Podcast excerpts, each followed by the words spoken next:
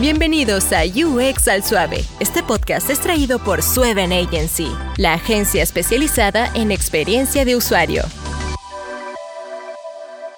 Bienvenidos a UX al Suave, un espacio donde hablamos sobre diseño e interacción en español y sin presiones. Hoy tenemos el gusto de tener a Diana Zuleta, fundadora y directora general de Pulse. Hola Diana, mucho gusto de tenerte aquí hoy. Hola Paco, muchas gracias por invitarme. A ver, este, un placer en serio de todo corazón tenerte acá. ¿Cómo inició Diana en diseño? Hoy estaba um, justo contando, haciendo cuenta de que um, empecé a estudiar diseño hace 16 años. Em, después eh, de, yo empecé a estudiar ingeniería y me cambié a diseño.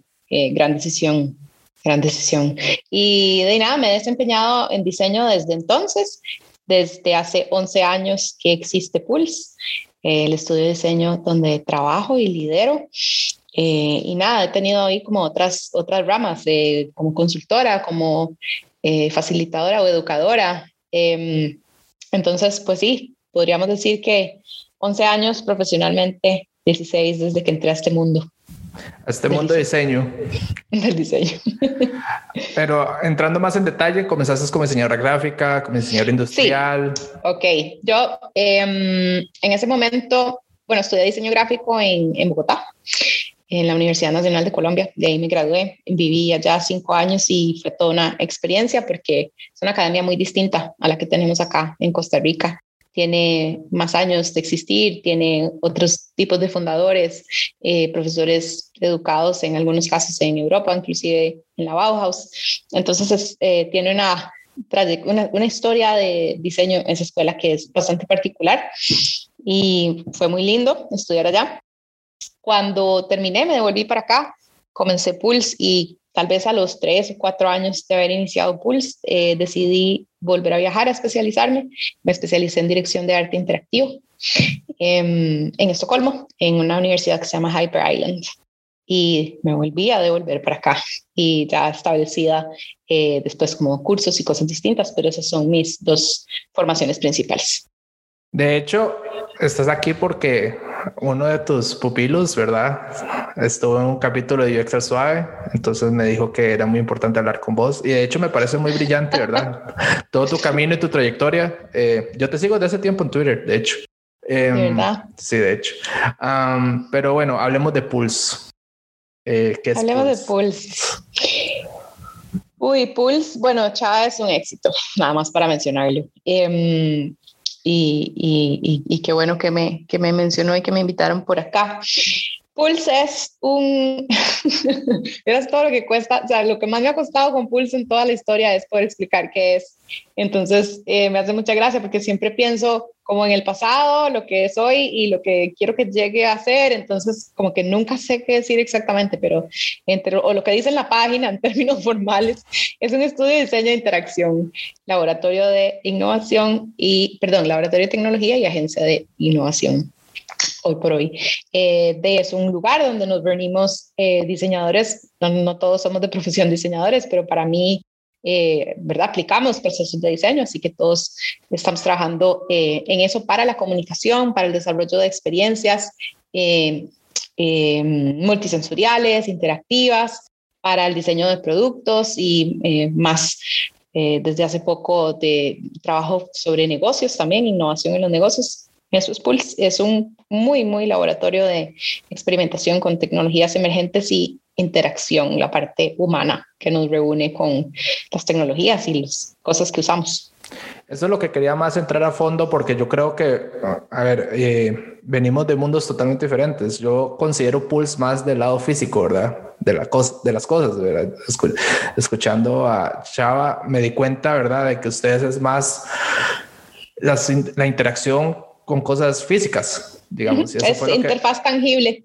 Exactamente. Y entonces a mí me encantó eso porque, digamos, es totalmente diferente a lo que yo normalmente hago y cualquier diseñador de interacción hace, ¿verdad? Que es, que es pensar en software, desarrollo, diseño, ¿verdad? Pero ustedes es totalmente diferente, ¿verdad? Sí, en pensar en, en pantallas eh, tradicionales, entre comillas, vamos a decir, que son las que tenemos más al, al acceso de las manos eh, todos los días, ¿verdad? Más bien casi que mi intención es alejarme de esos lugares comunes en las propuestas que nosotros hacemos y trabajar más con el lenguaje natural que las interfaces físicas pueden ayudarnos a, eh, a tener. ¿Y cómo fue? Con, yo, yo pienso que aquí es, aquí la pregunta es, en un país tan difícil en diseño, ¿qué tan difícil fue comenzar con Pulse? Ahora, digamos, yo creo que la gente conoce más el concepto, ¿verdad? Pero hace 16 sí. años toca ser súper difícil. Bueno, Pulse tiene 11, 16 tengo yo en diseño, pero igual hace 11, o sea, tampoco era así como, como, no había muchas cosas, no había emprendimiento, como la manera como se habla hoy, eh, no se hablaba de Steam, no se hablaba de interacción, no se hablaba de UX, por supuesto que no. Entonces, vieras que yo sí siento que ha sido un camino muy intuitivo hasta cierto punto, aunque por supuesto que en el mundo hay referentes de este tipo de, de trabajo eh, y de investigación en Europa, eh, inclusive, no sé, lugares en Latinoamérica donde se han desarrollado cosas un poco más rápido, países como México o Argentina. Entonces, eh, siempre hemos tenido referentes importantes para, para guiarnos en el, en el trabajo, lo que hacemos. Mucho de eso viene también como de la computación artística, para decirlo de alguna manera, la tecnología creativa, la gráfica generativa, o sea, como la manera de usar tecnología para cosas que se relacionan un poco más con el arte eh, y la expresión, tal vez, la comunicación, eh, que para funcionalidad, únicamente lo funcional, por decirlo de alguna manera. De hecho, yo recuerdo que empecé a escuchar de Pulse en un, en un feed con Paco. En el primero, yo creo, en el segundo, pero ya hace bastante rato. Hace ratillo. Sí. Saludos entonces, a Francisco Servilla. Sí, entonces, no, es que él era, él era amigo de un profesor mío eh, de diseño en Veritas uh -huh. y de hecho yo estaba en el, en el, segundo, yo creo que fue. Y entonces me dijo, ah, ellos hacen diseño interacción. Yo, ¿qué? entonces ¿Qué, fue divertido. ¿Qué es eso? No, ¿qué es sí, eso? Exacto. Sí, verás que difícil eh, al principio porque además, o sea, como que han pasado diferentes cosas. Vender esto es muy como vender aire o en ese momento era bastante difícil. Eh, teníamos que echar mano de documentación, de experimentos que nosotros hiciéramos, ¿verdad? Como, ok, esto podría parecerse a esto, ¿verdad? Eh, esto es más o menos así. Y entonces como que poco a poco se fue globalizando esta idea de, de las experiencias interactivas y entonces más bien después era un, un, problema que llegaba un cliente como con un video que no solamente era interactivo, sino que también tenía postproducción y era como, yo quiero esto y tengo 500 dólares y uno es como, digo, ok, nada de eso es posible.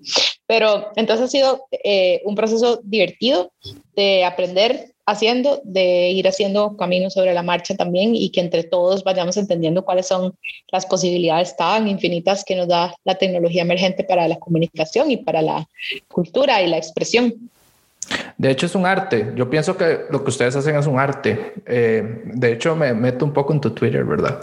Para los que quieran seguirla, a Diana. Uh, subió un tweet muy bueno de un sistema de luces. No me acuerdo cómo era el, el país que vos dijiste. Ah, ahorita, recientemente.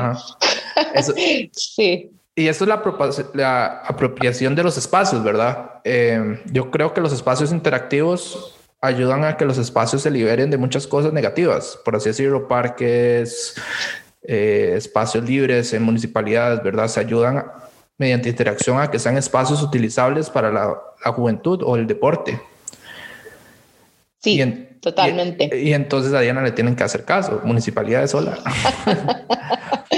Ay, qué duro, es que yo, bueno, el espacio público ha sido una pasión para mí, no sé, nos, los últimos cinco años de, de, de, lo que hemos estado haciendo en Pulse y me he, he, trabajado muy duro en acercarme, porque es un trabajo duro, acercarse a, a, a, los lugares donde, ¿verdad? Uno puede llegar a presentar una propuesta, que se tome una decisión, eh, porque bueno, vivimos en un sistema y hay burocracias y cosas y, y, y a mí me, pues esta parte de la cultura y la vida en la ciudad me interesa muchísimo por diferentes razones. Creo que somos responsables de crear el espacio en el que vivimos, de que sea un espacio no solamente eh, pues utilizable, disfrutable, donde podamos compartir entre las personas. No sé, a veces pareciera como que solo lo ensuciamos y yo creo que entre más participación podamos tener en un espacio, también más lo vamos a cuidar y que también nos ayude a tener micromomentos durante el día de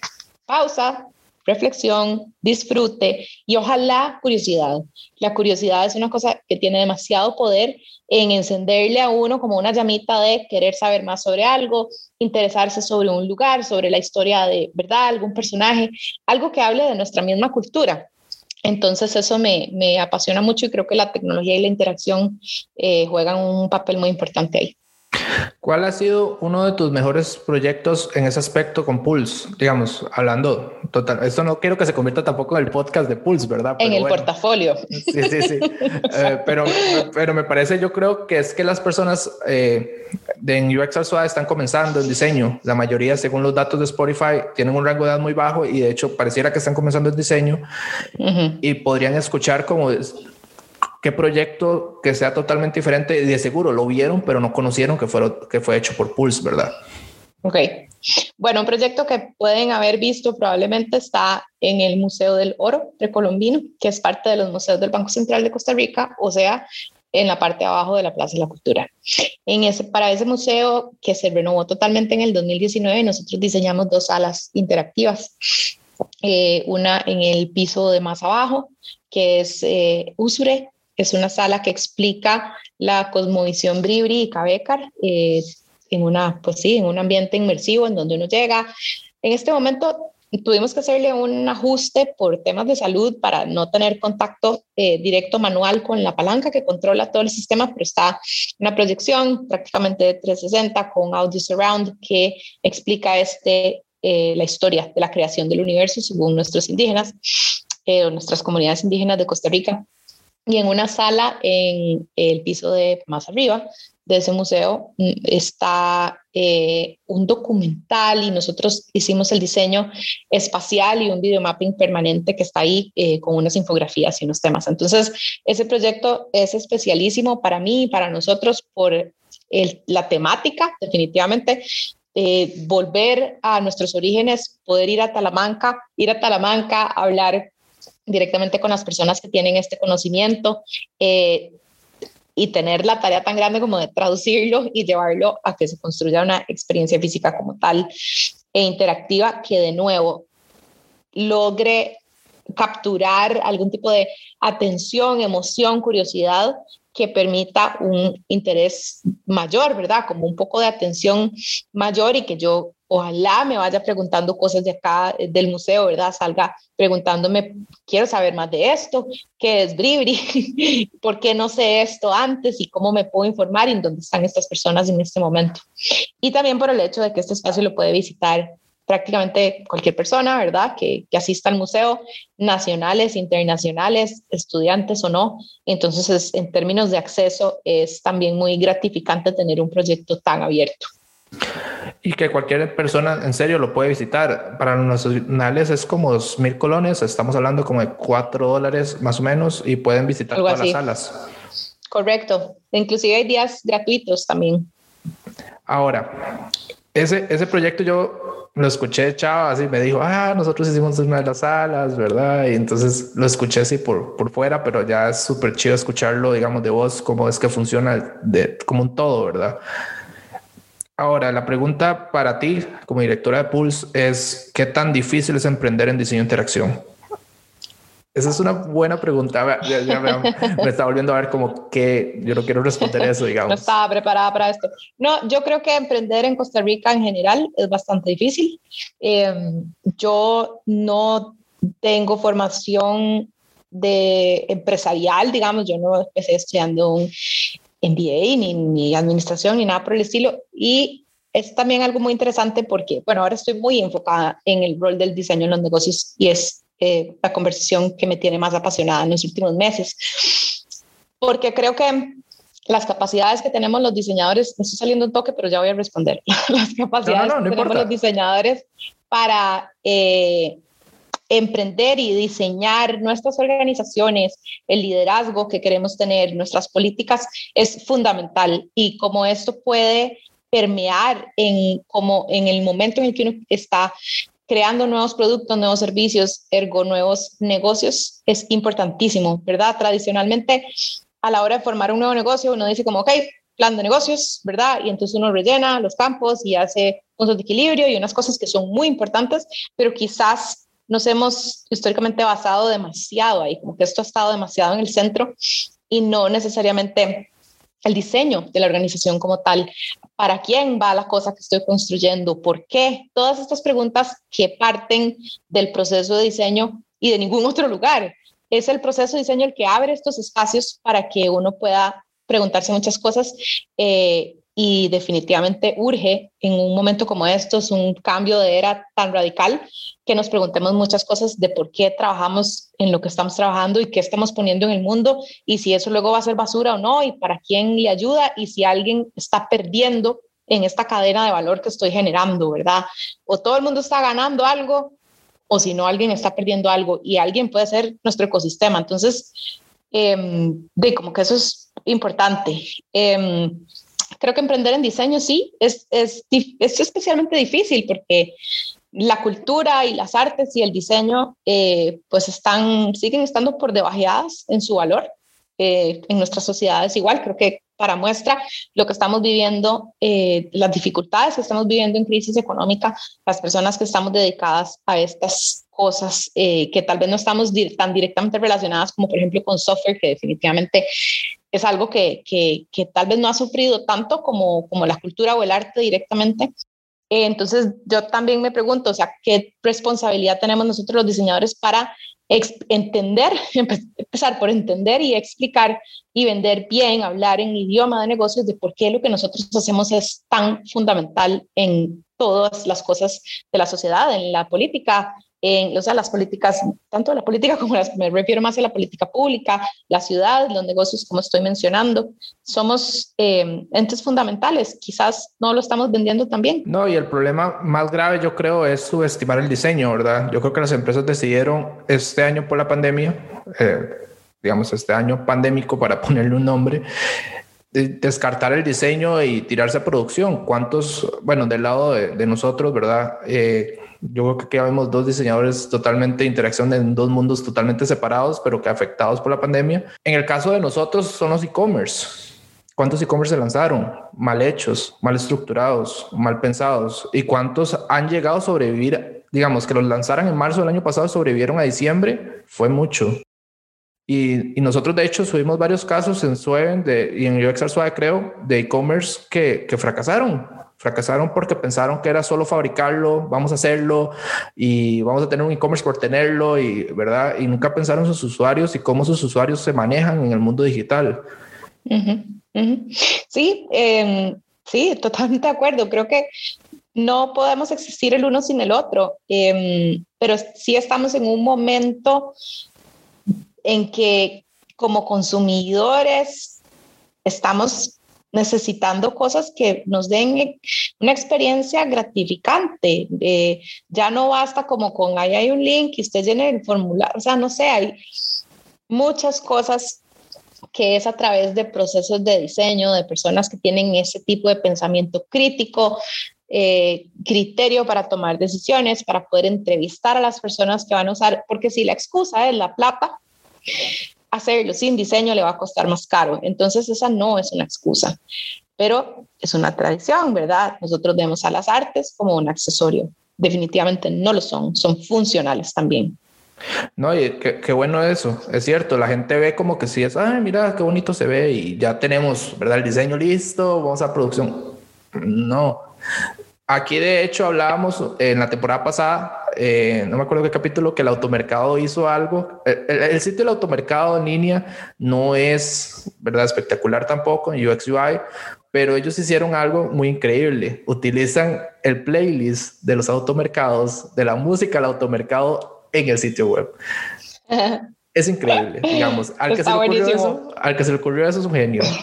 Exacto, un 110 que ves que interesante porque a mí es que esta es la cosa como que a mí me apasiona, cómo las, los rasgos de la experiencia tangible son tan importantes para que, es que somos seres sensoriales, eh, nuestros sentidos son los que nos hacen hacer de nuevo sentido del mundo que transitamos, entonces unas cosas como tan chiquititas a veces nos, nos permiten emocionalmente estar en un lugar, especialmente en una época en la que no podemos estar en ningún lado, en verdad estamos en una casa, entonces es como que ha habido una ráfaga y una marejada de contenidos y contenidos y contenidos y todos son muy parecidos y pero ninguno está realmente ofreciendo una experiencia. Entonces de dónde está esta otra parte estratégica eh, de comprender de empatizar que, que puede mejorar las cosas a las que estamos expuestos día a día. Y las personas que no pudieron salir por la pandemia escuchaban la música en el automercado y ese bossa nova que ha usado el automercado eternamente, pero digamos, uno dice, ay, mira, me siento en el automercado. Y es, y es divertido eso porque, digamos, a mí me pasa que yo, yo es, mira, eh, mira, es la música del automercado. Pueden ponerla en China, que yo sé que es la música del automercado. Por el artista que vendió los derechos al auto, los artistas que lo vendieron, porque uno es como, ah, este madre toca la música del automercado. Entonces es divertidísimo porque ellos subieron todo el playlist. Son cosas, vamos a ver si es que hoy, hoy que estaba hablando de esto de los 16 años de, del diseño, eh, o sea, cuando yo entré a estudiar, yo sabía que para entrar a esta carrera tenía que saber dibujar, ¿verdad? Como que tenía esta idea instalada. Hoy por hoy, lo que yo dibujo por gusto, pero lo que yo hago todos los días es tomar decisiones. Una carrera en diseño se trata de tomar buenas decisiones en un contexto con unas limitantes que las da pues el proyecto o lo que sea que estemos diseñando, ¿verdad? Y ese proyecto puede ser la vida o de ahí para adelante. No solamente se trata del trabajo, el diseño nos abre las puertas a muchas cosas. El ejemplo eh, del auto es buenísimo porque si nos ponemos a pensar en el diseño como, como, como, como o la interfaz en su metodología de diseño, y obviamente empezamos desde lo más a más abajo, ¿verdad? De una arquitectura de información y llegamos a las capas más arriba, que son las sensoriales, y un espacio como, como el del auto, que tanto somos fans, ¿sabes? Para sentarse a hacer un caso de estudio de por qué es tan buena la experiencia y por qué a todos nos marca y por qué lo que vos estás diciendo de estar en China y reconocerlo eh, no es una ocurrencia. Hashtag señora del auto. total, total, total. No, no, es que, es que hay marcas que realmente no están, están ahí, tienen, lo, tienen, lo tienen presente. Yo no sé cómo desaprovecharon la oportunidad para sacar camisas que digan yo soy la señora del auto. En serio. es que sí, hay, hay, las hay. Yo vi una. Yo, yo, yo, vi el Twitter, pero no sé si la gente la sacó o no. Eh, bueno, ellos la sacaron o no, porque se les vende, o sea, se les vende. Yo he escuchado gente que va a relajarse el auto, o sea, va a dar vueltas dentro del automercado y no compra nada. Es, es increíble. Pero de hecho, ellos tienen competidores que la experiencia para los que están comenzando en esto, para que vean algo que es Customer Experience. Esto es totalmente diferente a lo que hacemos Diane y yo, digamos, esto es puro Customer Experience, pero si ustedes ven, existen marcas eh, o supermercados que juegan en la misma liga, por así ponerlo que el automercado, que no lo logran, se quedan a medio palo, de hecho. Mm. Y para la gente que nos escucha de otros países, eh, el automercado es un supermercado, eh, podría decirse mediano grande ya, ya tiene bastantes sucursales, que es 100% costarricense todavía, mm, y eh, se ha especializado en productos que no se consiguen en Walmart o en otros supermercados, y que ha hecho su nicho de mercado en personas de clase media alta, porque antes solo están en esas zonas, y han hecho que la experiencia de compra sea muy buena porque tienen productos frescos, lo de la bossa es, es, en serio, ellos toda la vida han tenido música así, bossa nova en, en, en, en todos los automercados, eh, los carritos que son verdes, entonces eso ha sido la experiencia que ellos siempre han vendido aunque sea más caro que la competencia, ¿verdad? Entonces, mucha gente va porque dice, me siento bien comprando el auto, ¿verdad? Y eso es vender experiencias al final del día y es parte de diseño interacción, se podría decir. Totalmente. Customer experience. Ah, mm. Ahora, que me metiste eso que te acordaste es que tenías que dibujar para ser diseñadora. Eh, ¿qué, ¿Qué cambios has visto a través del tiempo? Ahora, vos comenzaste Pulse ya bastante pero cómo hemos evolucionado, digamos, qué skills se ocupan ahora, eh, o has visto, digamos, mira, ¿no? Ahora se ocupa muchísimo más skills, hablar inglés, ¿verdad? Y hemos evolucionado que Costa Rica se necesita tal, tales herramientas, ¿verdad? Wow, ok. Em, a mí me gusta mucho trabajar con personas con historias de vida muy atípicas. Em, me gusta el equipo intentado que se conforme con personas de diferentes provincias, gustos, edades, preferencias, em, porque esto permite muchísima más creatividad y, cada uno de las personas con las que yo he trabajado, eh, de una u otra forma, demuestran la pasión que los mueve más allá de una profesión, cuáles son sus intereses, son muy recursivos eh, en términos de que no necesariamente tengo, eh, no sé, las herramientas exactas para tomar una foto que estoy planeando o para hacer una gráfica o para saber por dónde llevar el problema, sino una capacidad investigativa eh, y de verdad como de adaptación. Entonces, sí, hay que ser excelente en lo que uno aprende a hacer en la U, ¿verdad? Hay que ser excelente y hay que tomárselo eh, a pecho. Creo que en los detalles el, el diseño vive muy ahí. Pero sobre todo personas con, con intereses eh, y con pasiones que casi que también los llevan como a ámbitos interdisciplinares, eh, a ellos mismos. Yo, las personas con las que más disfruto trabajar también son ingenieros, pero también son músicos. Eh, son diseñadores, pero también son fotógrafos. Entonces, ¿verdad? Porque por gusto, eh, no necesariamente que estudiaron dos carreras, dice, lo hicieron buenísimo. Pero creo eso, como, como una multiplicidad de saberes y pasiones y una gran capacidad de adaptación. Creo que es muy importante saber comunicarse. Hoy por hoy, eh, personas que puedan manejar el conflicto, eh, tengan al menos una, una, manera de acercarse a él y la incertidumbre, porque el proceso de diseño es demasiado lleno de incertidumbre. O sea, no es sino hasta casi como la mitad hacia el final, en donde uno va empezando a tener ciertas certezas de qué es lo que va haciendo. Al principio es bastante desordenado cualquier proceso de diseño. Desordenado tal vez es la mejor palabra, pero sí es un poco caótico eh, y hay que poder lidiar con eso. Y pues nada, tal vez la educación tradicional o la manera de cómo hemos sido eh, educados fuera o dentro de, pues, de las escuelas o lo que sea, no nos ha enseñado a aprender haciendo y a que eso tiene una gran dosis de, pues sí, de duda y de que uno tiene que mandarse a probar algo que cree que no necesariamente va a haber alguien ahí para darle las respuestas. Entonces también hay una dosis de autoliderazgo eh, para llevar a cabo procesos que lo lleven a uno a respuestas en medio de muchas, muchas preguntas. De hecho, yo creo que la gente ahora tiene que estudiar más, o bueno, el diseñador tiene que estudiar más que antes. Yo creo que antes tenía una habilidad manual más natural, eh, que pongamos cualquier diseñador gráfico, ¿verdad? Publicitario, bueno, no había diseñador de interacción, ¿verdad? No existía como tal, ¿verdad? Eh, pero yo creo que tenía una habilidad natural todavía. Ahora no solo necesita la habilidad natural, tiene que especializarse. Creo yo que la especialización es lo que está haciendo que la gente sea buena también.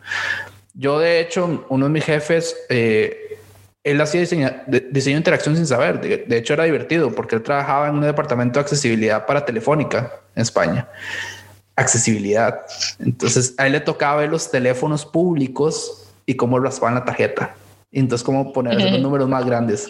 Y entonces era, ok, mira, no se venden estas tarjetas de 500 pesetas, ¿qué hacemos? Ah, eh, hagamos los números más grandes, pero es que el, este, el raspado, digamos, eh, yo no sé cómo se llama ese material, eh, tiene que ser diferente porque si no la gente con una lupa puede ver los números. Entonces, a mí me contan esas cosas y yo me quedo, wow, y, y, es diseño para las personas, pero de otra perspectiva, si uno lo pone, se lo pone a ver, ¿verdad?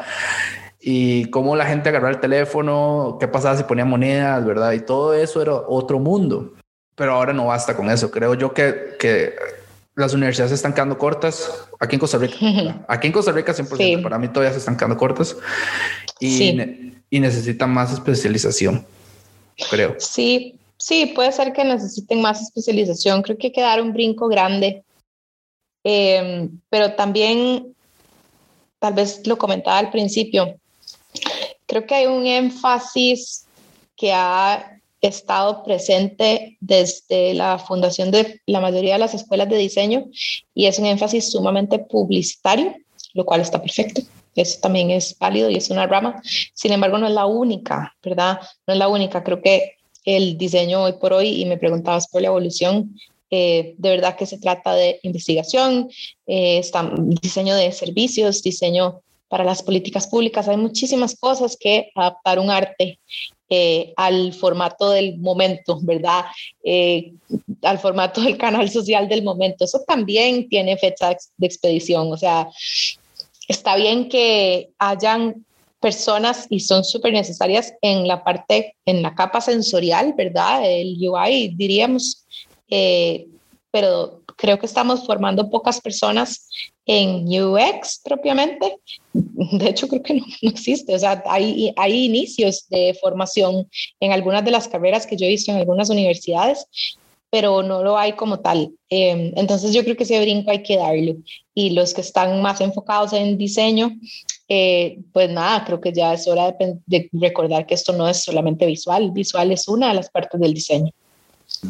De hecho, las universidades lo que dan son o técnicos o especializaciones de industrial. Bueno, aquí vino alguien que era del tecnológico y es de diseño industrial. Eh, yo creo que son los dos caminos de, formación realmente que puedes tener. Eh, antes ya no existe la maestría de Veritas, ya no existe el técnico. Bueno, existe el técnico, pero otro formato. Y se está quedando corto. Creo que el mercado va a hacer que de a poco empuje a que la gente tenga que estudiar afuera o que las mismas universidades hagan programas más robustos. Eh, para las agencias ah, ah, es bastante difícil a veces conseguir personal, no necesariamente para comenzar en un proyecto que tengan dos, tres años de experiencia, sino que el portafolio es lo que manda, ¿verdad? Y, yo creo que las universidades están, quedando atrás de cómo la gente hace sus portafolios. Y eso es cualquier rama de diseño, ya sea diseño de interacción, diseño de servicios, diseño interactivo, que lo que mm. hace Pulse, ¿verdad? Me vuelvo a ver como, dígalo, bien, dígalo bien. no, no, no, no. No, no era eso. Es que me hizo gracia porque para mí el tema de los portafolios es un tema, un temazo porque yo veo muchos portafolios. Yo, yo soy la que los ve en el estudio porque sí, reviso uno por uno, me lo, me lo tomo en serio. Eh, hijo de pucha, estamos cortos en desarrollo de portafolios, cortos en desarrollo de CVs a veces me llegan correos que dicen, hola, por si ocupa diseñador y es, eso es como terrible, ¿verdad? Eh, esa es una parte. Y segundo, sí, yo, hay una cosa que, que yo estoy muy orgullosa con Pulse y es que Pulse ha sido una academia en sí. O sea, nosotros tenemos gente, yo he trabajado con personas en Pulse inclusive por 10 años, 5 años, 6 años, eh, Chava trabajó conmigo, para mencionarlo, ya que fue invitado, muchos años y, hasta para él fue una escuela. lo que yo he podido como traer también de las cosas que yo he aprendido, he ido también formando con el tiempo, porque no existen profesionales en Costa Rica que hagan esto. No existen, no existen. Existen disciplinas que nos podemos integrar dentro de un proceso que yo he ido escribiendo, en el caso Pulse, elaborando, perfeccionando, agarrando metodologías diferentes que me llaman la atención y hay un proceso, hay una cosa que se llama The Pulse Way, que, que, yo la tengo escrita, pero no hay, eh, sí, el tech saca gente fantástica, pero de, no, no, no hay de esto. Yo escuché, yo escuché eso, yo, yo lo escuché, chao, porque cuando yo, bueno, ahorita, ahorita vas a ver la pregunta. Él me contó, mira, yo en Pulse, bla, bla, bla, tenemos una manera de hacer las cosas porque si no, Diana nos mata, nos ahorca, nos pone en las ventanas. Entonces, Ay, sobre todo. Ya, ya, tenemos una manera de hacer las cosas. Eh, bueno, hablando un poco de esto, para alguien que quiere comenzar en este mundo, eh, yo de hecho, yo por eso quería que fuera después de Chava, el capítulo que, sí, que seguía, porque yo quería que la gente escuchara qué es lo que se necesita para trabajar en Pulse. Por ejemplo, aunque Pulse, yo sé que Pulse por ahora, yo no conozco otra agencia que se especialice en diseño interactivo, pero es otra rama, digamos, hay gente que seguro no quiere estar pegado a una computadora 24/7 como hacemos el resto de los mortales, pero quieren hacer cosas tangibles, ¿verdad? Y como en Costa Rica no hay industria, eh, puede ser una opción. Ahora, ¿qué, ¿qué necesita una persona para trabajar en Pulse? Es la pregunta. Ok, o sea, igual Progra es más que bienvenido, ¿verdad? Progra es una habilidad de esas que uno dice es como transversal a muchas cosas y que ayudan en la vida. eh, definitiva, ok, vamos a ver qué se necesita. se necesita conocimiento del proceso de diseño o por lo menos apertura a aprenderlo. Verás que es vacilón porque, y vamos a volver a mencionar a Chava, pero, y él me va a perdonar por esta anécdota, pero ¿cómo costó que aprendiera a que hay un proceso de iteración y un proceso de prototipado? O sea, como que uno siempre quiere tirarse a hacer la cosa final cuando apenas está comenzando, ¿verdad? Eso fue al puro principio. No, no escuchaste, no escuchaste el, podcast de Chava, solo escuchar porque Chava los últimos... ¿En serio? Bueno, los, diez, los últimos 10 minutos no los escuché. ¿Qué decía el bandido? A, mí me encanta cuando pasa esto, porque escucho las dos versiones de una misma historia. Ya ha pasado desde el podcast. Ya, ya, me doy cuenta cuando la gente no me miente. Em, no, es que hay una pregunta que siempre ha existido aquí en UX desde el inicio. Entonces Chava le respondió y dijo, no, mira, yo no hice un prototipo, tuve un problema con Diana. Entonces ahí me contó cómo fue lo que pasó. Escucha, pero ahora me está dejando como problemática. Qué risa. No, no, no, ya vas a ver por qué. Es, ya, ya vas a ver por qué es la siguiente, ok. Es súper vacilón, o sea, pero me ha pasado mucho con la gente que está enfocada en producto o en cosas industrial, eh, porque se quieren tirar a imprimir 3D ya. Yo hice este render ya y yo quiero imprimirlo ya y yo lo siento en el alma, pero usted primero lo hace en papel porque no estamos para eso, ¿verdad? O sea, es, el punto aquí es fallar, fallar, fallar, como dice la historia, pero es real. Pero bueno, estamos respondiendo qué se necesita. Em, esa apertura a conocer sobre el proceso de diseño, si no sos programador o tenés un énfasis o programadora o tenés un énfasis en tecnología de algún tipo, como en electrónica, por ejemplo, o mm, sí, electrónica, eh, la idea es que entendas sobre tecnología. O sea, tener un interés sobre ella y, por ejemplo, yo no te código. Yo no te escribo una línea, pero lo leo. Lo leo y sé. O sea, sé de qué me están hablando cuando me dicen que hay X, lo que sea. En fin, no, no me voy a poner a poner ejemplos porque fijo me la pelo. Pero está eh, por lo menos interés en, en, entender sobre la tecnología, porque entonces te puedes sentar en la misma mesa sin importar qué profesión tenés. O sea, estamos hablando de que un antropólogo pertenece a Pulse, ¿verdad? Una antropóloga, eh, eh, profesionales en educación, en producción audiovisual, o sea, hay muchísimas ramas porque las experiencias que buscamos, eh, pues buscamos que sean integrales, ¿verdad? Que sean multisensoriales justamente y las primeras partes son investigativas, sí o sí, sea usted de la profesión que sea, hay que investigar para poder entrar en el proceso de diseño.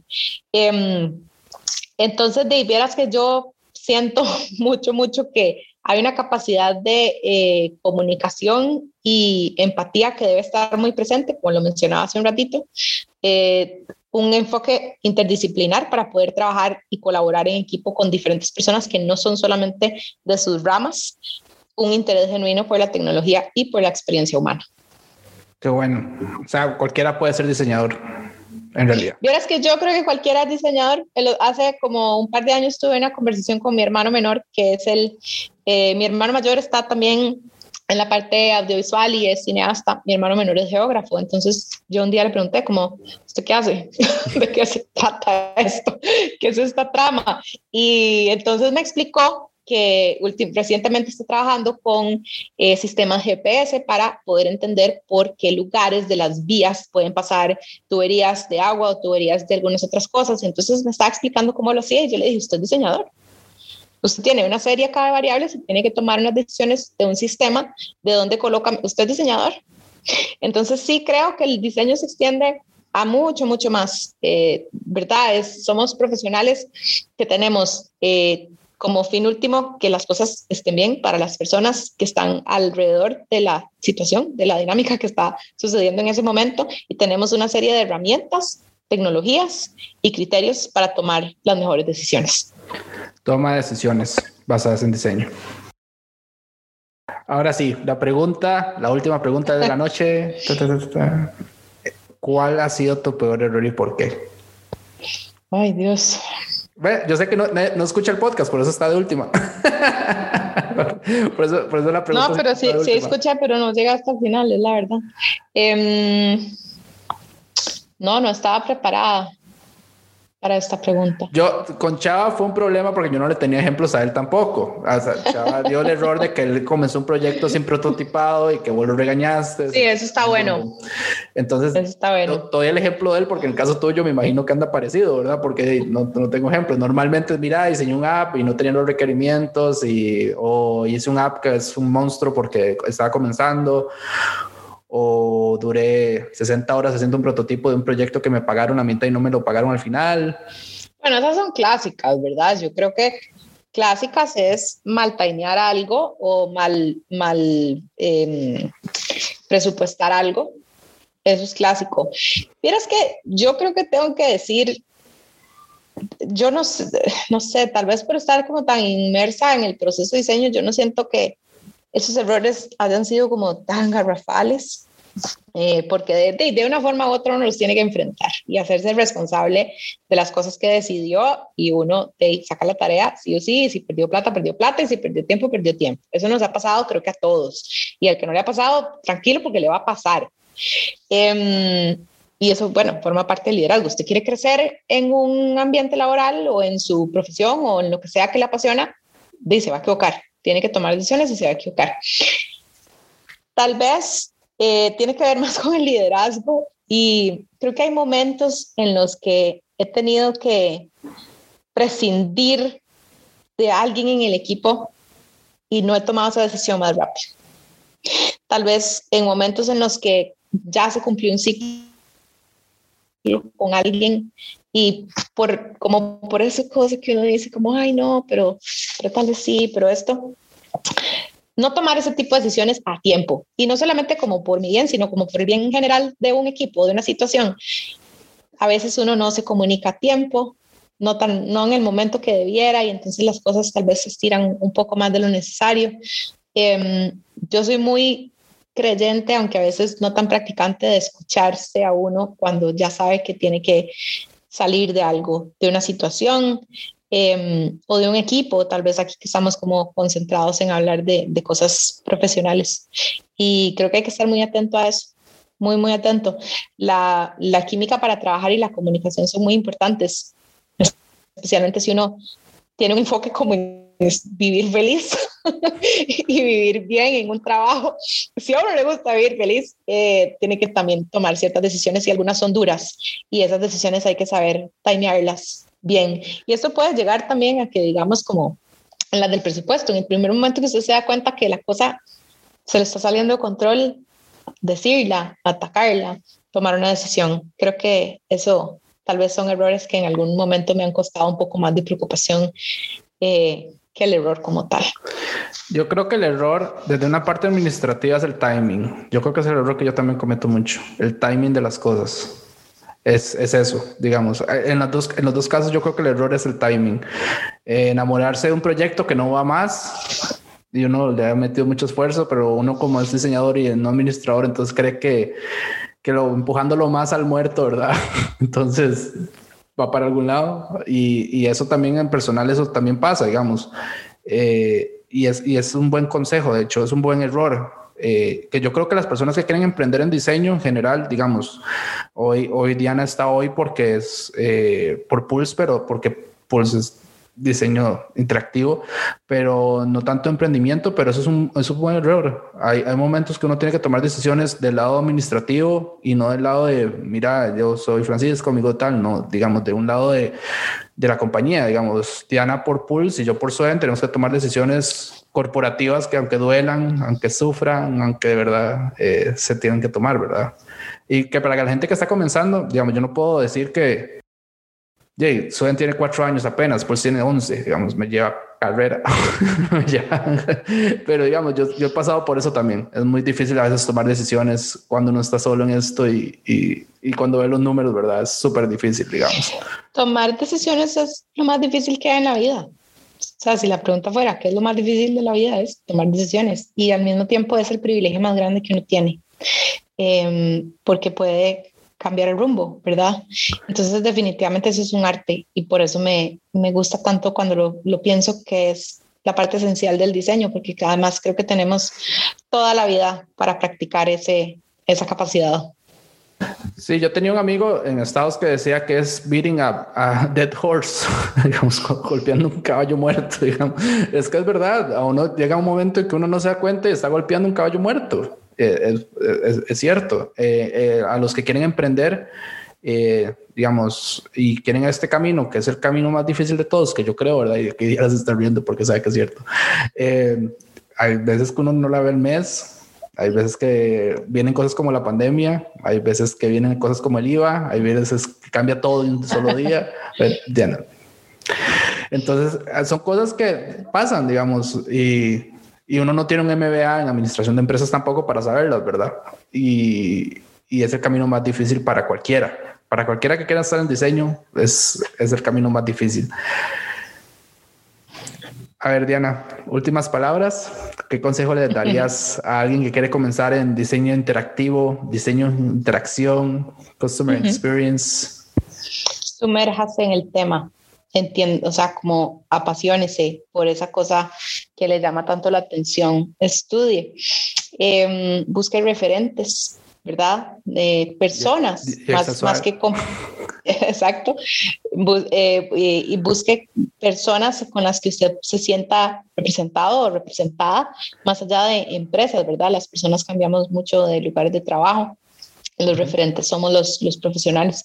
Eh, una visión personal de por qué esto le gusta y, y, y, practíquelo, o sea, vaya y haga una práctica en alguna parte, aunque no le estén pagando, va a aprender un montón y va a entender más de hacia dónde quiere ir.